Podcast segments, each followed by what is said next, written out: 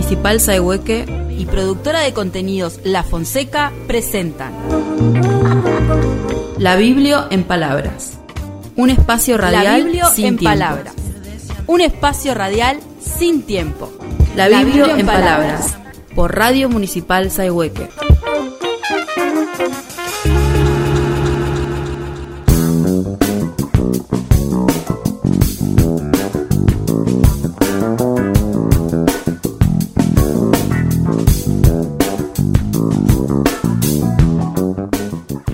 Hola, ¿qué tal? Soy Mario Sánchez. La Biblia en Palabras es un metaprograma, es decir, es un programa dentro de otro. En este espacio vamos a compartir trabajos radiales que fueron pensados para la radio Saihueque y producidos desde la productora de contenidos La Fonseca, que pertenece a la Biblioteca Popular Jorge Fonseca de Centenario. Este trabajo se realizó en años anteriores con la participación de diferentes personalidades de la cultura y de la radio. En este espacio presentaremos los trabajos que realizó el periodista y escritor Pablo Montanaro con el micro Leyendo a Osvaldo Soriano. Este trabajo radial fue premiado en un concurso de FOMECA, el Fondo Nacional de Fomento Concursable para Medios de Comunicación Audiovisual, en el año 2014. Participaron en este episodio como locutora Rosana Rodríguez, eh, fueron productores y editores Beatriz Vilche y quien les habla Mario Sánchez, y como productor y realizador Pablo Montanaro.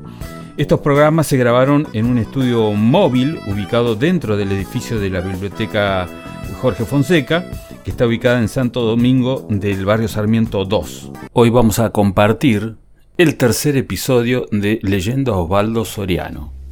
Con ustedes, los autores leyendo Osvaldo Soriano, con el periodista y escritor Pablo Montanaro. Iniciamos una nueva edición de Leyendo Osvaldo Soriano, hoy en el nombre del Padre.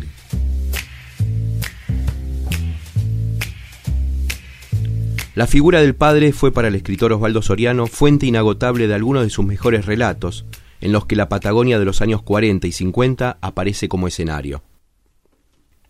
De voz temible, pero de gestos dulces y reflexiones amargas, alto, de pelo blanco con el infaltable cigarrillo en los labios, así describió Osvaldo Soriano a su padre, José Vicente, un catalán llegado a la Argentina con tan solo dos meses de vida. Osvaldo Soriano nació en Mar del Plata un día de Reyes de 1943. José Vicente, su padre, había llegado a esa ciudad situada a orillas del Atlántico, junto a su mujer, Eugenia, para la instalación de la red cloacal por su empleo en obras sanitarias. Durante la infancia del único hijo de la pareja, la familia nunca pudo arraigarse a un lugar debido a los continuos trabajos que en distintas provincias le surgían a don José. Así fue que cuando Osvaldo cumplió tres años, tuvieron que instalarse en San Luis, luego en Río Cuarto para recalar posteriormente en Neuquén, donde intentó trabajar en los pozos de petróleo, y más tarde en Cipolletti. Muchos años después, ya escritor, recordaría la imagen de su padre leyendo el diario La Prensa, como buen gorila que era. Esos años de residencia en tierra patagónica fueron reflejados con cariño y precisión por el escritor en los relatos incluidos en los libros Cuento de los años felices y Piratas, Fantasmas y Dinosaurios. En ellos, uno de los temas centrales es la relación con su padre, Soriano empezó a escribir esos relatos sin saber que padre se convertiría en el protagonista de tristes y desopilantes experiencias que tuvo su existencia. Vamos a compartir la lectura del texto Petróleo. Petróleo. Osvaldo Soriano. Las cosas han cambiado tanto que seguramente a mi padre le gustará seguir tan muerto como está. Debe estar pitando un rubio sin filtro, escondido entre unos arbustos como lo veo todavía. Estamos en un camino de arena en el desierto de Neuquén y vamos hacia Plaza Winkul a ver los pozos de IPF. Salimos temprano por primera vez juntos y a solas, cada uno en su moto. Él va adelante en una Bosch flamante y yo lo sigo en una ruidosa tehuelche de industria nacional. Es el otoño del 62 y está despidiéndose para siempre de la Patagonia. Mi viejo va a cumplir 50 años y se ha empeñado hasta la cabeza para comprarse algo que le permita moverse por sus propios medios. Los últimos pesos me los ha prestado a mí para completar el anticipo de la tehuelche que hace un barullo de infierno y derrapa en las huellas de los camiones. No hay nada en el horizonte, como no sean las nubes tontas que resbalan en el cielo, algunos arbustos secos y altos como escobas, entre los que mi padre se detiene cada tanto a orinar porque ya tiene males de vejiga y esa tos de fumador. Anda de buen carácter porque el joven Frondizi anunció hace tiempo que hemos ganado la batalla del petróleo. Quiere ver con sus propios ojos, tal vez porque intuye que no volverá nunca más a esas tierras baldías a las que les ha puesto agua corriente y retratos de San Martín en todas las paredes. Un soñador, mi viejo. Acelera con el pucho en los labios y la gorra encasquetada hasta las orejas mientras me hace seña de que lo alcance y le pase una botella de agua. La tehuelche brama, se retuercen los huellones y la arena se me cuela por detrás de los anteojos negros. Por un momento vamos codo a codo, dos puntos solitarios perdidos entre las bardas, y le alcanzo la botella envuelta en una arpillera mojada. En el tablero de la motoneta lleva pegada una figurita de Marlene Dietrich, que tanto lo habrá hecho suspirar de joven. Yo he pegado en mi tanque de nafta una desvaída mirada de James Dean y la calcomanía del lejano San Lorenzo que solo conozco por la radio. Justamente, ese diminuto transistor japonés que recién aparece a los ojos del mundo es la más preciada joya que arriesgamos en el desierto. La voz de Alfredo Arostegui y los radioteatros de Laura Hidalgo nos acompañan bajo un sol que hace brotar esperpentos y alucinaciones donde solo hay viento y lagunas de petróleo perdido. Mi padre pilotea que es un desastre, zigzaguea por la banquina mientras inclina la botella y se prende al gollete. Merodea el abismo de metro y medio al borde del sendero. Le grito que se aparte mientras me saluda agitando la botella y se desbarranca alegremente por un despeñadero de cardos y flores rastreras. En la rodada pierde el pucho, las provisiones que cargamos en Zapala y hasta la figurita de Marlene Dietrich que me ha robado del álbum. Freno y vuelvo a buscarlo. A lo lejos diviso las primeras torres de IPF, que para mi padre son como suyas porque todo fluye de esta tierra, y Frondizi dice que por fin hemos ganado la batalla del petróleo. La motoneta está volcada con el motor en marcha y la rueda trasera gira en el vacío. Mi viejo trata de ponerse de pie antes de que yo llegue, pero lo que más se le ha herido es el orgullo. Se frota la pierna y putea por el siete abierto en el único pantalón, a la altura de la rodilla. Dice que ha sido mi culpa, que lo encerré justo en la subida, que por qué mierda me cruzo en su camino. Nunca seré buen ingeniero, agrega, y apaga el motor para enderezar el manubrio y recoger el equipaje. Lo escucho sin contestar. Todavía hoy sigo subido a una barda, oyéndolo putear ahí abajo, mientras mi hijo juega con la espuma de las olas y grita alborozado en una playa de mogotes. Somos muchos y uno solo, hasta donde me alcanza la memoria. A cada generación tenemos menos cosas que podamos sentir como propias. Queda el hermetismo de mi padre en la mirada del chico que corre junto al mar. A él le contaré esta tonta historia de pérdidas y caídas, la de mi padre que rueda y la mía, que no supe defender. Aquel mediodía mi viejo se aleja rengueando para orinar entre los arbustos y se queda un rato escondido, para que no vea su rodilla lastimada. Levanto a Marlene Dietrich, que ha dejado un surco en la arena, y vuelvo la mirada hacia la torre y el péndulo. Parece un fantasma de luto recortado en la lejanía. Y el charco de petróleo que ensucia las bardas, tan ajeno al mar donde ahora juega mi hijo. Mi bisabuelo fue bandolero y asaltante de caminos en Valencia hasta que lo mató la Guardia Civil. Me lo confiesa mi viejo al atardecer, mientras cebamos mate bajo la carrocería oxidada de un forté. No recuerdo bien su relato, pero pinta al bisabuelo de a caballo y con un trabuco en la cintura. Trata de impresionarme, pero está muy derrengado para ser creíble. El pantalón roto, la corbata abierta, el ombligo al aire y pronto cincuenta años. No hay más que gigantescos fracasos entre el bisabuelo que asaltaba diligencias y ese sobrestante de obras sanitarias que levanta la mirada y me señala con un gesto orgulloso la insignia del petróleo argentino. Una vida tendiendo redes de agua, haciendo cálculos, inventando ilusiones. Sueña con que yo sea ingeniero. De esa ínfima epopeya le quedan a mi madre doscientos pesos de pensión y a mí algunas anécdotas sin importancia. Mi padre lleva unos pocos billetes chicos en el bolsillo, justo para la pensión y la nafta de la vuelta. Nunca ganó un peso sin trabajar. No sé si está conforme con su vida, igual no puede hacerla de nuevo. Ha vivido frente a los palos mirando venir una pelota que nunca aterriza. Intentó zafar de la marca, correrse, poner la cabeza, pero no supo usar los codos. Caminó siempre por los peldaños de una escalera acostada.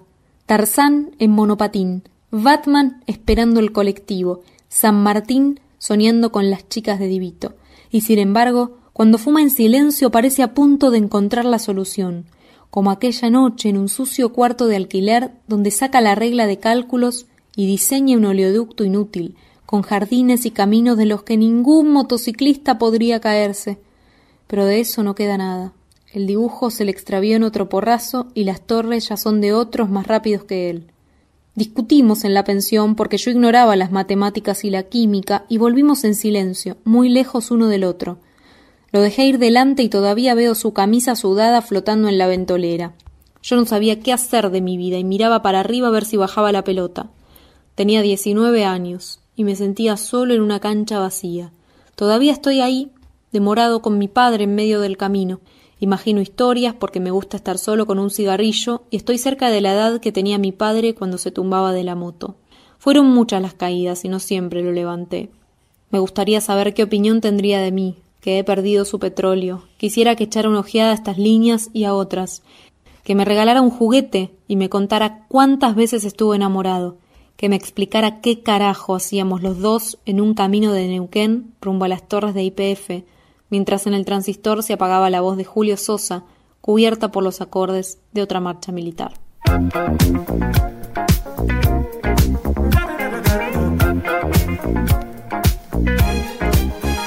En el prólogo a Cuento de los Años Felices, Soriano afirma que su padre era tal cual aparece en los relatos y cita una frase de un personaje de Armando Discépolo. Hijo, si vos lo soñaste, yo lo viví. De su padre no heredó ninguna de sus pasiones. Don José era simpatizante de River, en cambio Osvaldo se hizo hincha de San Lorenzo de Almagro. Pretendía que fuera ingeniero, electrónico, pero nunca se llevó bien con las matemáticas.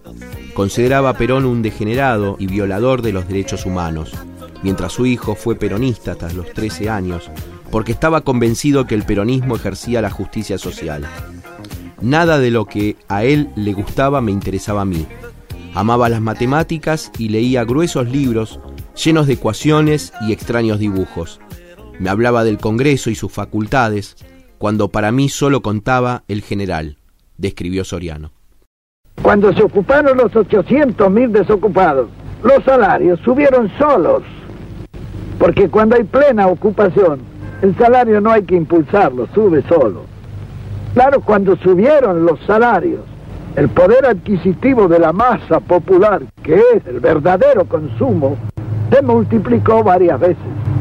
Al multiplicarse y, subir el consumo, eso tonificó inmediatamente al comercio, que se atresó para satisfacer la demanda de ese consumo multiplicado. Más allá de estas diferencias y de estos cruces entre padre e hijo, Osvaldo amó y admiró a su padre. Lo definió como constructor de cosas concretas. Un personaje emblemático que por las mañanas se asomaba a la ventana para ver el país no fuera cosa que desapareciera. En los decadentes años noventa, Soriano llegó a afirmar que veía a su padre como contracara del presente, lo cual a él le dolería tanto como a mí.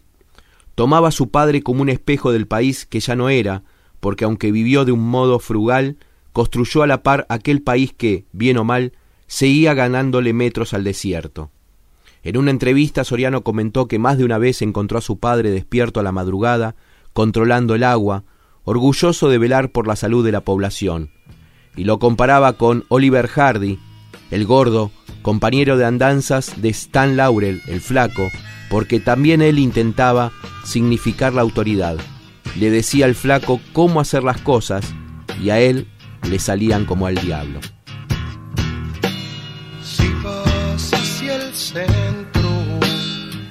Este verde lugar. Encontrarás mi pueblo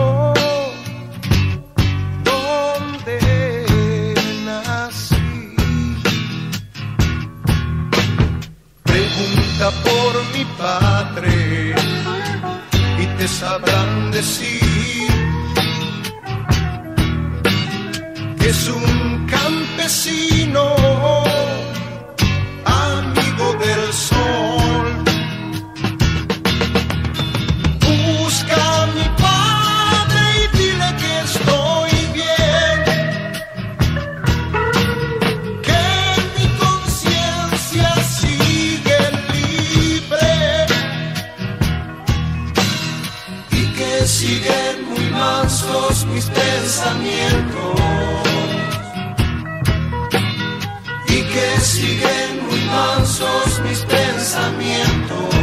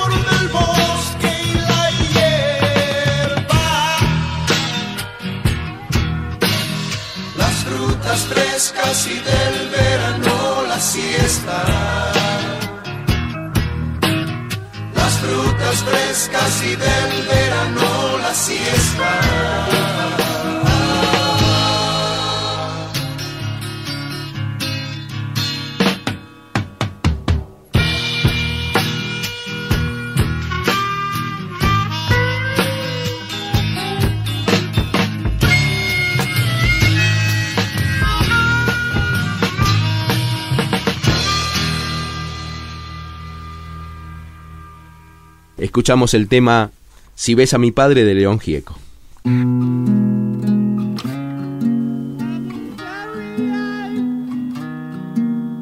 Por su relato sabemos que el padre de Osvaldo Soriano no era bueno al volante y se disgustaba cuando su hijo se lo señalaba a tal punto que en una oportunidad lo desafió a pelear. Desarmaba motores que después no podía armar, no sabía cocinar, se paraba frente a la vida como si hubiera pasado 100 años en los camarines del Teatro Colón. Y una tarde en el río Limay hundió su cabeza en el pecho sintiendo ese sabor tan fuerte, ese vacío infinito que es la soledad, que lo transformó en una simple brisna de polen arrastrada por el viento. El padre fracasado e ingenuo de los relatos de Soriano se convierte en la metáfora exacta del sueño de una Argentina proyectada como una potencia industrial de los años 50, pero que prontamente se disuelve con lo que conllevó el nuevo orden mundial después de la Segunda Guerra. Mecánicos.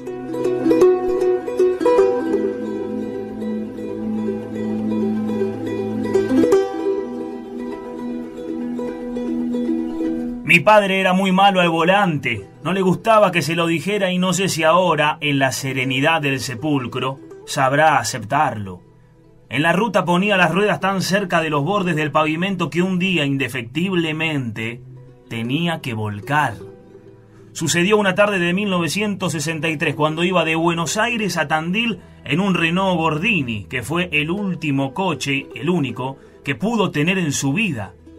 Lo había comprado a crédito y lo cuidaba tanto que estaba siempre reluciente y del motor salían arrullos de palomas. Me lo prestaba para que fuera al bosque con mi novia y creo que nunca se lo agradecí. A esa edad, creemos que el mundo solo tiene obligaciones con nosotros. Y yo presumía de manejar bien, de entender motores, cajas, distribuidores, diferenciales, porque había pasado por el industrial de Neuquén. Antes de que me fuera al servicio militar, me preguntó qué haría al regresar. Ni él ni yo servíamos para tener un buen empleo y le preocupaba que la plata que yo traía viniera del fútbol, que consideraba vulgar. A mi padre le gustaba la ópera, aunque creo, nunca conoció el Teatro Colón. Venía de una lejana juventud antifascista que en 1930 le había tirado piedras al esbirro del dictador Uriburu y conservaba un costado romántico.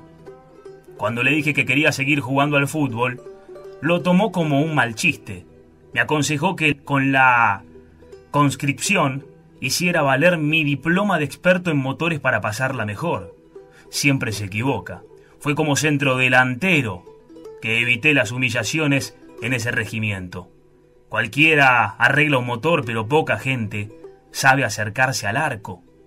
La ambición de mi padre era que yo conociera bien los motores viejos para después inventar otros nuevos. Igual que Roberto Art, siempre andaba dibujando planos y haciendo cálculos. Una tarde, que me prestó el Gordini para ir al bosque, me anunció que al día siguiente, aprovechando sus vacaciones, lo íbamos a desarmar por completo para poder armarlo de nuevo. Yo no le hice caso, pero él se tomó el asunto en serio. En el fondo de la casa tenía un taller lleno de extrañas herramientas que iba comprando a medida que lo visitaban esos viajantes de Buenos Aires. Como no podía pagarlas, los tipos entraban de prepo al taller, se llevaban las que tenían a medio pagar y de paso le dejaban otras nuevas para tenerlo siempre endeudado. Había algunas muy estrambóticas, llenas de engranajes, infines, manómetros, relojes, que nadie sabía para qué servían. A la madrugada dejé el coche en el garage y me tiré en la cama dispuesto a dormir todo el día. Pero a las seis, mi viejo ya estaba de pie y vino a golpear la puerta de mi pieza. Mi madre no me permitía fumar y el entrenador tampoco, así que cuando me ofrecía a él el paquete, yo sonreía y lo seguía por el pasillo poniéndome los pantalones. Caminaba delante de mí medio maltrecho y lo sorprendía que yo pudiera saltar un metro para peinar la pelota que bajaba del techo y meterla por la claraboya del taller. Sos un cabeza hueca, me decía.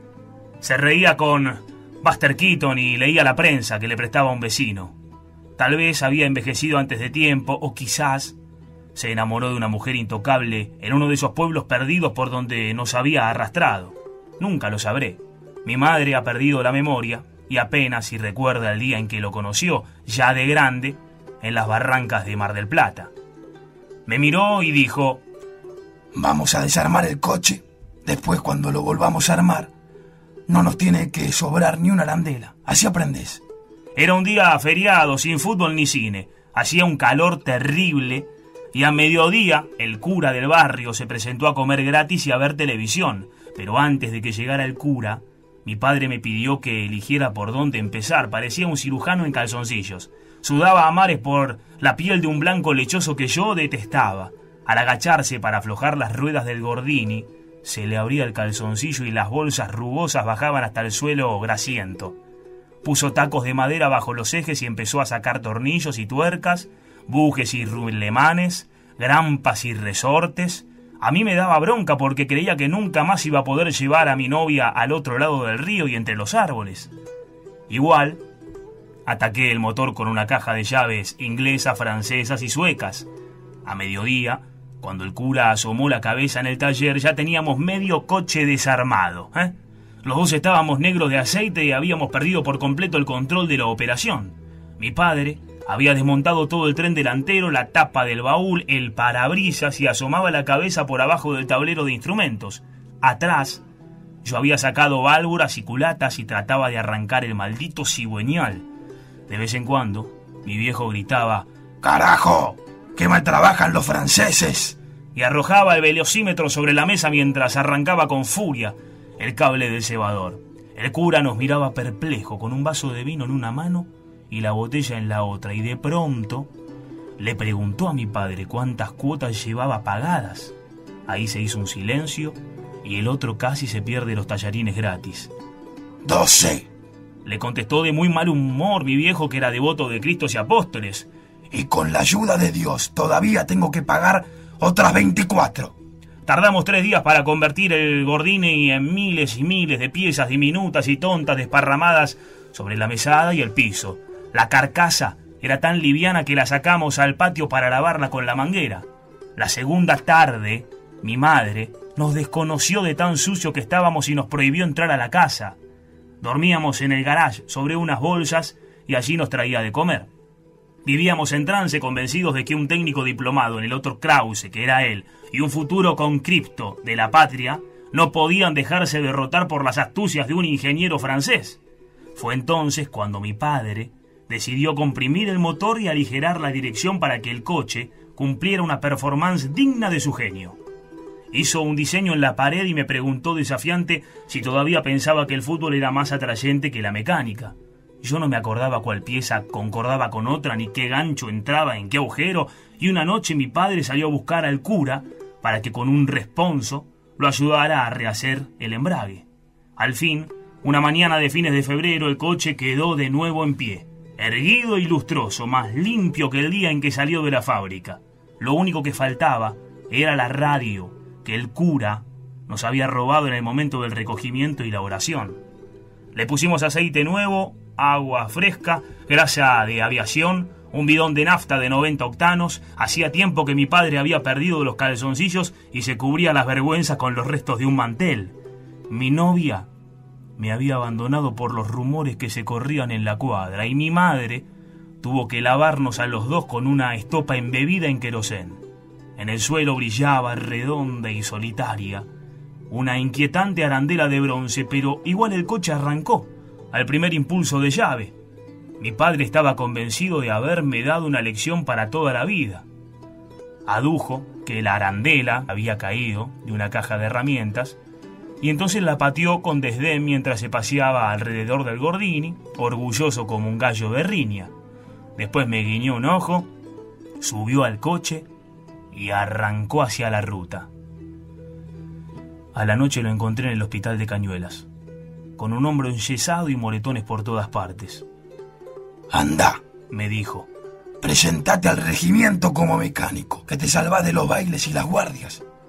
Ese año hice más de 20 goles y tirar un solo penal. Por las noches leía a Ítalo Calvino mientras escribía los primeros cuentos. Mi viejo sabía aceptar sus errores y cuando publiqué mi primera novela y me fue bien, se convenció de que en realidad su futuro estaba en la literatura. Enseguida, escribió un cuento de suspenso titulado La luz mala, que inventó de cabo a rabo. Como Kafka, murió inédito y desconocido de los críticos. Por fortuna para él, su único enemigo, grande y verdadero, había sido Perón.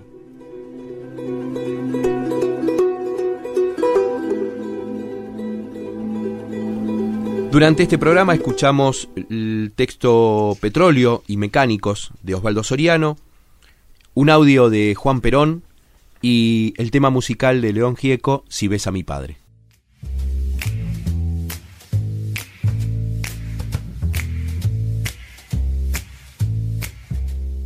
Esto fue Leyendo Osvaldo Soriano con Pablo Montanaro. Nos reencontraremos la próxima semana.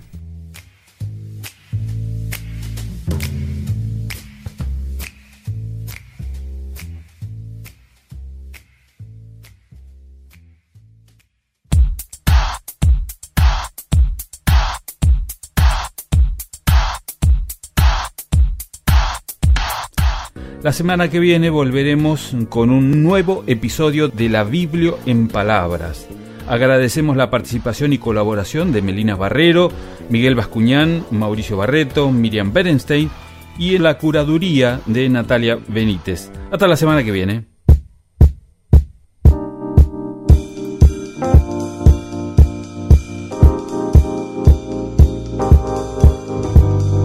La Biblia en Palabras está por terminar.